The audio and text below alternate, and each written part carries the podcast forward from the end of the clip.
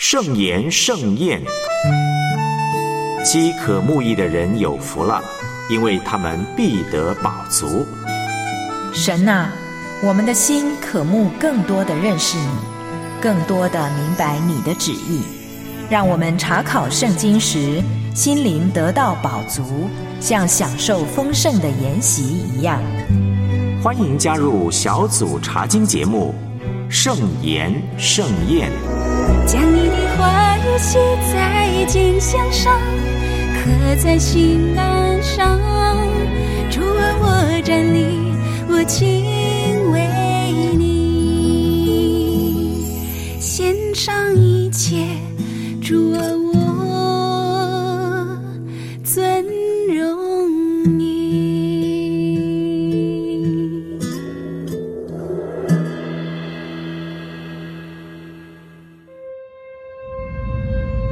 撒母耳，撒母耳。耶和华，请说，仆人静听。神在寻找承接复兴的器皿，神要兴起重要的领袖，神要拯救走在黑暗中的子民，听命胜于献祭，全然委身，甘心为神摆上。小组查经系列《撒母耳记上》。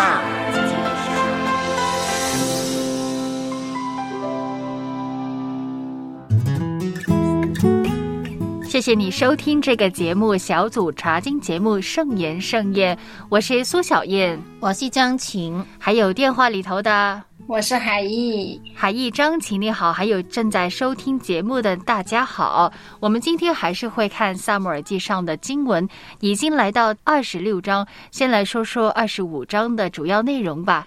有一位女性真的很羡慕她，学做女人，这个是女人的典范来的。我相信两位姐妹也会认同的。亚比该她聪明贤惠，化解了一场危机，也阻止了腥风血雨的灭门惨案。将怒气冲冲、差点要流无辜人血的大卫呢，带到神的心意当中。原来神真的可以透过不同的场景熬练我们，也可以使用不同的人来保护我们的性命，引导我们的脚步呢。所以，真的有人得罪你的时候，不要替自己伸冤，宁可让步，听凭主怒。那么，来到今天的二十六章呢，其实如果我们不仔细看的话呢，总会有个疑问的。诶，之前不是已经查考过了吗？无论是情节、人物啊、讲的话啊、布局啊，有一种似曾相识的感觉，跟二十四章甚至二十三章有些相同的地方。那么我们花了两集的节目呢，查考大卫与拿巴以及亚比该的事件，不知道大家对于二十四章还有没有一些印象呢？特别是二十四章的结尾，看似是个很开心的大结局，冰释前嫌。那我们来重温一下二十四章的结尾，到底发生了什么事情吧？张晴，就是扫罗知道大卫没有杀他，就说你是善待我，耶和华将我交在你手中，你也不害我。嗯，扫罗不止一次说大卫你善待我，也亲口承认大卫你必要做王，这是耶和华的心意。当然，后来他也向大卫希望呢，他能够恩待他和他的后裔，也意味着呢，承认大卫你的权柄、你的能力都是在我以上的。当我们大家都以为大卫终于可以结束这个逃亡之旅，以为扫罗终于能够放下仇恨，放手停止追杀大卫，唉。但事实又是如何呢？来到二十六章，我请海毅帮我们读一下一节到第二节的经文，好吗？好的，撒马尔记上二十六章的一到二节，西夫人到基比亚见扫罗，说：“大卫不是在旷野前的哈基拉山藏着吗？”扫罗就起身，带领以色列人中挑选的三千精兵，下到西弗的旷野。要在那里寻索大卫。在二十三章曾经出现过的西弗人，这一次又想告密了。他们就跟扫罗报告一下大卫他的行踪。那么扫罗听到以后，他有什么反应呢？韩毅继续说说。扫罗在这里看到，呃，虽然刚一会儿张琴老师说，呃，二十四章的结尾，呃，扫罗后悔了，看到大卫以善待他。但是呢，在这里他根本就没有迟延，立马就挑选了三千精兵，直接就去到了大卫所躲藏的地方。嗯。真的像大卫之前在二十四章说的，你何必呢？你何必大张旗鼓追赶我这条狗，我这个割枣呢？可是扫罗始终执迷不悟，他知道大卫，你在这个哈基拉上，我二话不说的行动，就像以前那样去寻索头号敌人。刚才海义也说了，他食言了。明明说不杀大卫，好像已经放下心头大恨，可为什么到这个时候，他曾经也在大卫手上死里逃生？你认为他这次为何又要追杀大卫呢？张晴，他或许觉得形势可能转过来，呃，心传教信，啊，如果没有大卫，或许我可以继续做王。嗯，你们会不会觉得扫罗是个可恨又可怜的人呢？你说他是不是麻木不仁呢？我觉得他不是，因为他意识到我做的事情是恶事，可是他被这个邪恶的念头充斥着，被同一个问题缠绕着，重重复复，重重复复的。如果一天不好好的处理的话。也会败在这个问题上。同样的，我们的信仰生活也是有很多问题点的。如果你不解决的话，可能这一刻你没有杀机了，可是你睡一觉醒过来，你那个杀机又起来了。很多时候就是被那种不安啊、恐惧啊、嫉妒啊给牵动着，给拉扯着。那么大卫呢？扫罗再一次要追杀自己，大卫这次的反应和以往。有什么不同呢？我们可以看一下第五节到第六节，请张琴帮我们读一下这两节经文。第五节，大卫起来到扫罗安营的地方，看见扫罗和他的元帅尼尔的儿子亚里尔睡卧之处，扫罗睡在集中营里，百姓安营在他周围。大卫对下人亚西米勒和喜路亚的儿子约押的。兄弟亚比筛说：“谁同我下到扫罗营里去？”亚比筛说：“我同你下去。”嗯，你对比一下，你觉得大卫他这次的行动方式跟以往有哪些不一样呢？哦，之前我们说那个扫罗追他，大卫的逃亡去过八个地方。嗯，啊，扫罗一直追，大卫一直躲避。但是这一次呢，他起来不是要去躲避，他反而就是亲自去到扫罗安营的地方，呃，想要去那里看看。这样子是的，他这一次呢，主动比较主动，不再是被动的逃逃逃。因为可能他心里头也是有很多疑问的，头上顶着个黑人问号。你不是说不杀我的吗？不是我们已经和解了吗？为什么还要追杀我呢？也许大卫必须要亲自派人去打探一下，到底是不是真的。那结果第四节知道扫罗果然来到，毫无悬念。第五节一定要采取行动了，不再被动了。感觉上呢有一点点的攻击性，因为他要进到他安宁的地方。那么海义，结果他在安宁的地方看到什么呢？大卫找到了一个最佳的位置，看到了扫罗的整个军队的全貌。然后在第五节的时候就告诉我们，他进入到了扫罗和他元帅睡觉的地方，嗯，也就是进了他的卧室，而且他拿去了他头旁边的那个枪以及水瓶。嗯，这个待会我们会说说为什么要拿走他的枪还有水瓶。大卫在营里头看到很多人都已经睡，而不是很多人是全部人都熟睡了，睡在军营的中央。这个扫罗，而且他是怎样的呢？有个字叫做辎中营啊，辎中营到底是什么呢？我们可以上网搜一下，你就知道，就是说他周围都是防御性的壕沟的军营，守卫森严，加上这个元帅也在旁边。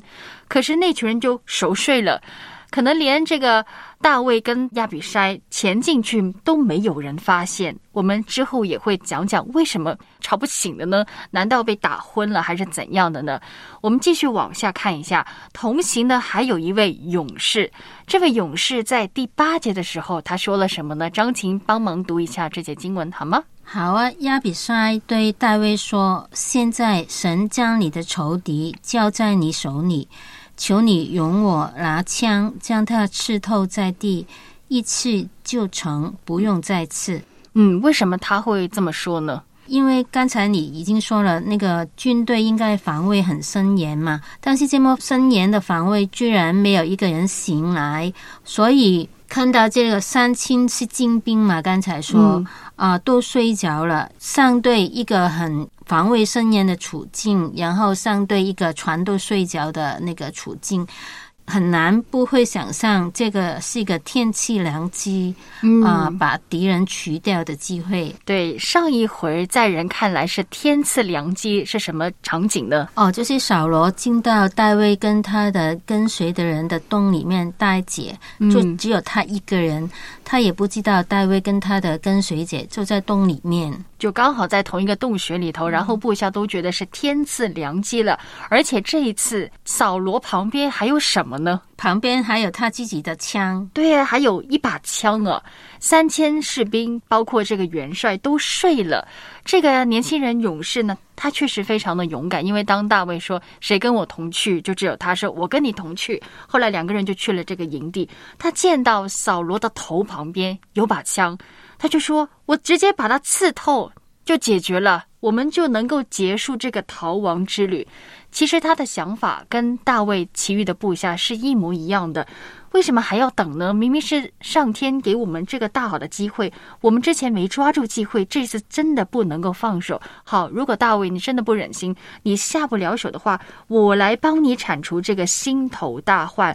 可能以我们人的看法，我们都觉得不要再错过这个难得的机会，难保下一次他们不会熟睡的，难得这一次熟睡。可是大卫呢？大卫这次有听从亚比筛他的意见吗？补充一下，其实这个亚比筛呢，应该是大卫的外甥来的，是他姐姐的儿子。我们来看一下第九到第十一节，大卫是如何回应呢？海印，不可害死他。有谁伸手害耶和华的受膏者而无罪呢？第十节，大卫又说：“我指着永生的耶和华起誓，他或被耶和华击打，或是死期到了。”或是出战阵亡。第十一节还说：“我在耶和华面前万不敢伸手害耶和华的受膏者。”嗯，现在你可以将他头旁的枪和水瓶拿来，我们就走。你会不会觉得这番话呢？他曾经在二十四章的时候也讲过，不过有些不同。你找到哪里不同吗？对，二十四章的四到六节，他的跟随的人也是说，耶和华曾经应许说，我要将你的仇敌交在你手里，你可以任意待他。但是如今时候到了，虽然大卫可以割下他的外巾来，但是当他割下来以后，他心中接着就自责了，嗯，然后他就后悔了，他就对那个他的跟从的人说。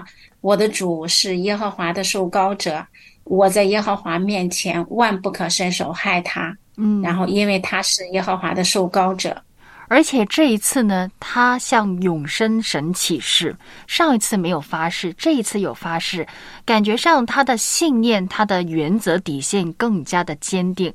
那么张琴，你看到大卫对这个亚比筛说的话内容，你推想他当时是怎样想的呢？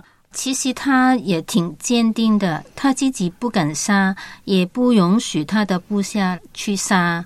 起誓就是一个很严肃的一个方式来表达，呃，耶和华的受膏者的死亡即可以出于耶和华。嗯，如果他真的死掉了，完全跟自己没有关系的。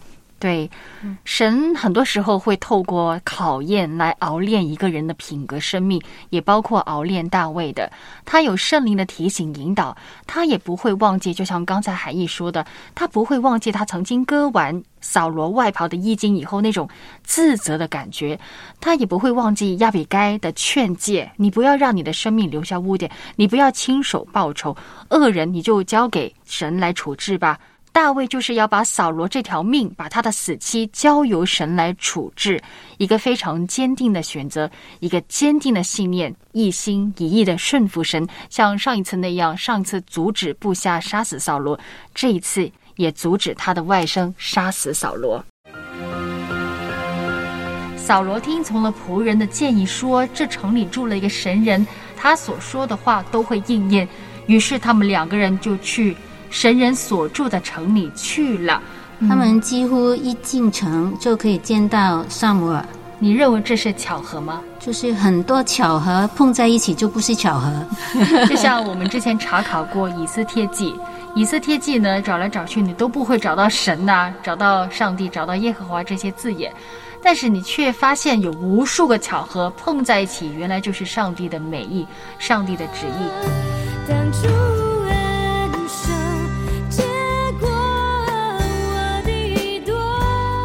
人生哪有那么多的巧合呢？很多时候我们在做见证分享的时候呢，特别是我们微信的家人朋友，往往给我们的回应就是巧合吧，刚好吧，你想太多了吧，姐妹。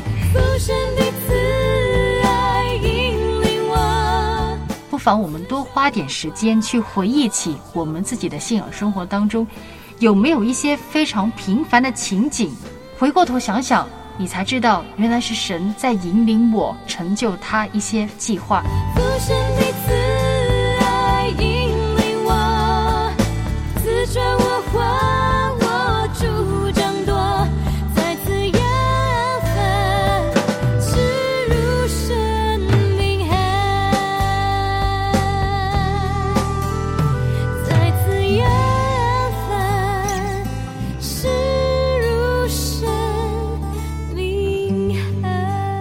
现在收听的是良友电台的节目盛言盛宴，你现在收听的节目是小组查经节目《盛言盛宴》。今天我们会看的经文是《萨姆耳记上》的二十六章。那么音乐前呢，我们看了一节到第十节的经文呢、天赐良机，很多人都觉得这个时候杀扫罗是最好的时机。可是大卫跟二十四章那样的，他觉得扫罗是神的受膏者，是非常的神圣的，谁敢伸手下害他呢？所以他把扫罗的命，把他的死期交由神来处置。好了，我们再往下看十二节以后的经文。既然你都选择不杀扫罗，为什么还要拿走扫罗头旁边的枪，还有水瓶呢？张琴，你怎么看？嗯，就好像割掉他的衣袍的衣襟一样，就是做一些个证据，就是从他身旁拿一个物件来作为证据。嗯，再说一遍，我是再次放过你，我真的不想杀你。真的放过你一马。那么海义呢，有什么补充呢？对于他们这个举动，在这里，大卫还是显出了这个以善待恶，他还是尊重神的。对于他的信仰也是一个彰显吧，依靠神，因为他相信，虽然我没有杀你，但是我能够拿走你头旁的枪和水瓶，然后也是给扫罗和他的手下都有一个很大的提醒，我能够轻易的拿走你，而且在你什么也不知道的情况下，其实我很轻易的可以拿掉你的命的。嗯但是你是神的受膏者，我尊重神，我尊重神所看重、所高立的。是也再一次向扫罗证明说，我是有能力，但是我选择放过你，因为我从来没有想过要下手害你，也没有叛逆过你，只是扫罗自己想多了。透过大卫这次被神考验吧，这个学习的功课呢，也让我们学到你要守住自己的原则。也许旁边的人像部下、像亚比筛会跟你说：“你杀死他吧。”或者我们身边的人可能会让我们做一些违反圣经真理的事情，但是你都要守住自己的原则，不要轻易的去被打破。好，结果他们两个人拿走扫罗的枪，还有水瓶。隔壁的人有发现吗？这个元帅亚尼尔完全没有。完全没有啊！经文怎么说呢？当他们拿走这个枪跟水瓶之后，没有人看见，没有人知道，也没有人醒起，都睡着了。后面那句重点来了，因为耶和华使他们沉沉的睡了。大家怎么看耶和华这一次对大卫还有亚比筛的保护呢？张琪先说说吧。就是我看过耶和华使他们沉睡，另外一个说法是耶和华的沉睡降在他们上面，嗯，就是很明显的，他们的沉睡是从耶和华而来的，警卫森严，但是好像如入无人之境。其实也是上帝的介入。对，上帝再一次介入至高者对大卫的保护。这个昏睡、沉沉大睡呢，不是你太累了，所以叫不醒，真的是耶和华的介入。我们再往下看，当他们两个人拿到这个水、拿到枪以后呢，十三到十六节，他们做了些什么呢？海义所做的就是大卫责备负责扫罗安全的亚尼尔，通过这样的。责备，然后表明自己丝毫没有杀害扫罗的意思，让扫罗把心放在肚子里。有可能他是听了别人的谗言，嗯，然后以至于让他反反复复的、不断的，然后来追杀他。大卫救活几命的事件，也感到他的良心的责备，让扫罗嗯做了一个公开道歉，并承认自己的错误。大卫用行动表明自己并不像扫罗那样想的，他的为人是这个样子的。嗯，是的，再一次的申辩表白，我没有要杀害你的意思。大卫拿掉这个枪跟水之后，跑到对面，好像大喊叫嚣那样，声量很大的。他首先责备的一个人，有一个对象呢，这个对象就是睡在扫罗旁边的元帅，这个人叫亚尼尔。亚尼尔，我们不是头一回在二十六章看到，在十四章，在二十五章，特别二十五章的那个宴席上面，很多人说是鸿门宴嘛。那里他的座位编排已经知道这个亚尼尔很被扫罗看重，他也是个勇士。那么张琴，你来说说大卫他怎么责备亚尼尔？他为什么要说这番话呢？亚尼尔就是最被大卫看中嘛，而且他也是一个很英勇的人。他率领的军队居然让他们的皇，就是面对一个死亡的危机。没有好好保护耶和华的受膏者，然后上对大卫，他就对耶和华的受膏者的尊重，就是证明他没有一个意念想要杀掉这个皇。嗯。当然，你说对亚尼尔不太公平。我们上一回才说，这个是神的介入，神让他们沉沉的睡，是一种来自神的能力。那么一般人怎么能够抵挡呢？但我相信呢，作者不是想要针对单一事件。大卫之所以那么迫切的、严厉的去责备亚尼尔，似乎好像有个伏笔，因为在十九节，他好像有意思要离开以色列的境地嘛。好像临走之前要叮嘱亚尼尔，既然你是民中最有能力的勇士，那你应该要做好你臣仆的责任，你要好好的保护扫罗。像张婷说的，大卫很看重神的受膏者，一定要保护的。如果君王万一受害了，因为当时太多的外敌人入侵嘛，如果君王万一遇害，受苦的就是百姓。那既然亚尼尔你是他的元帅，你就要尽到一些责任，好好的去保护扫罗，有点像临别赠言、临别的叮嘱吧。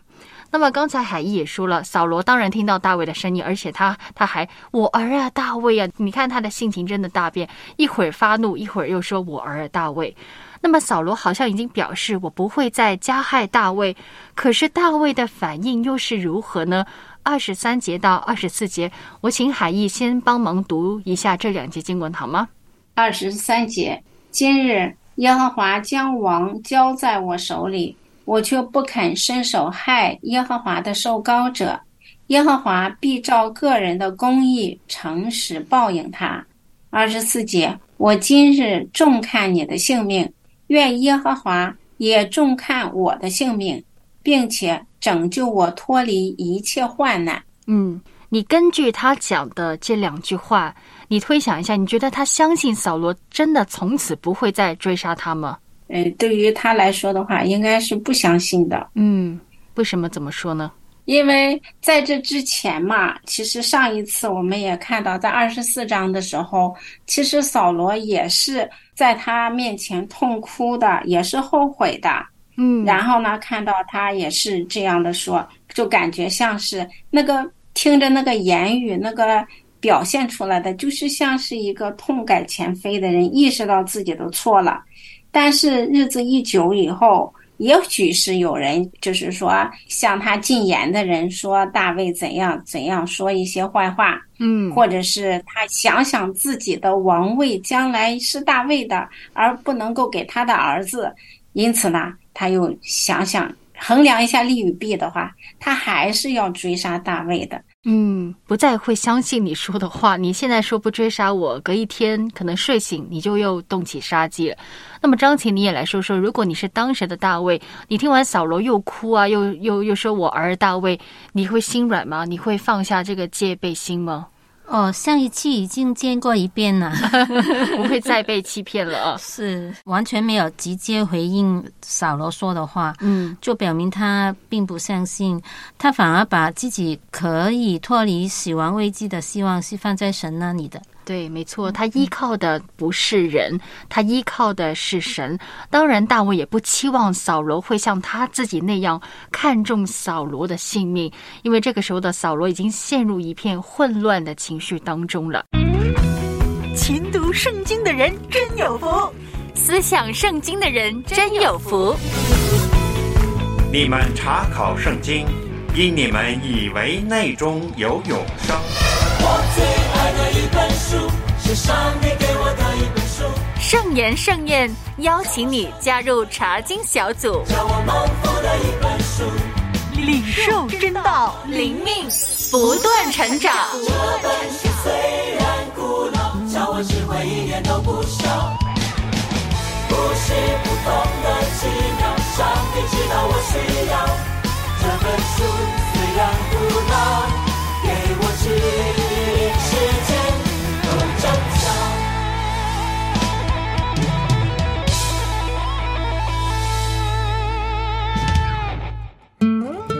我们再回顾一下，面对扫罗的追杀，其实大卫有两次所谓的天赐良机的机会，可是他都选择放弃，宁愿继续逃亡，逃避扫罗的追杀。你们觉得这个决定到底容不容易呢？是什么原因支持驱使他会这样做呢？海印。我认为这个决定做起来是不容易的，就像第一次大卫，你看有机会，他也觉得是天赐良机，但是呢，他又觉得扫罗是耶和华的受膏者，他也没杀他，只是割了他的衣襟以后，他就有自责了。嗯，第二次呢，这一次他却坚定的就直接说：“我不能够杀耶和华的受膏者，把他交给神。”所以呢，大卫在这里就一直就是尊重神的主权。对耶和华神的信靠，顺服神的带领。嗯，那么大卫的选择给你什么启发，还有教导呢？我相信正在收听的听众朋友，你们心里面都有答案的。我们看到大卫的一生不平顺的，很多曲折的路要走。但是他领受了很多的试炼，就是神为要陶造他的性命。所谓关关难过关关过，我们的人生何尝不是这样子呢？但只要我们像大卫那样靠着主的恩典，一定能够迈向得胜之路的。那么今天我们的节目就到这里，谢谢你的收听。下一集我们会看二十七章的经文。我是苏小燕，我是江晴，我是海毅。好，我们下回再见，再见，再见。我的世界